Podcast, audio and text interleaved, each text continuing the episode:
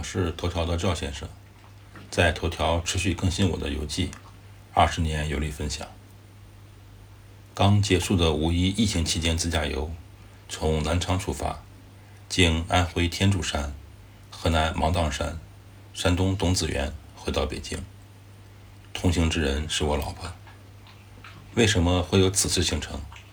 因为疫情期间我在南昌出差，南昌和北京来回跑，总是被隔离，很耽误工作，干脆决定常驻南昌。在四月二十九日得到好消息，北京解禁，回京不需要隔离，我决定开当初带来南昌的车回京。老婆担心我一个人开车太危险，也会无聊，专程从北京飞到南昌。陪我自驾回京，这也算是自驾之旅。一路逛了两个五 A 级景区，一个三 A 级景区，胖了三斤。写这篇文章之前，发现头条有两个旅游的圈子，毫不犹豫的加入。插播结束，继续写我这二十年的游记。书接上回，在卡尔斯鲁厄开完那个国际会议，退房后把行李存在酒店。在卡尔斯鲁厄皇宫前的广场和朋友聊了一下午，然后回酒店取行李到火车站，夜火车直奔奥地利维也纳。因为在北京已经把所有的火车票买了，所以不用担心行程出差错。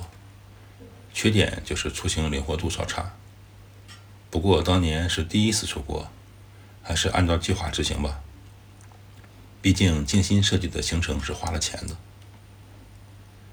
夜火车其实就是咱们中国的卧铺，相当于国内软卧的水平，一夜无话。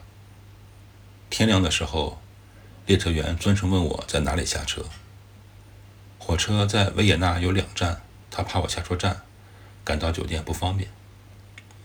我当年的英语烂得一塌糊涂，用浓重东北东北口音英语聊了半天也说不清楚，直到拿出酒店预订单。才算是解释明白。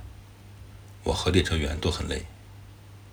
后来，我在某第三世界国家工作了三年，英语算是有提高。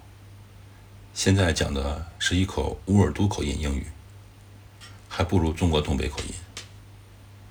和老婆在维也纳背包游玩了四天，基本上穿大街过小巷，去了霍夫堡、金色大厅。市政厅、多瑙河、美泉宫、凯旋门、圣斯蒂芬教堂等比较常规的景点，吃了一些奥地利大排档。这几天会陆续更新游记，大概用八篇左右的篇幅写完第一次维也纳之旅。赵先生，二零二零年五月六日。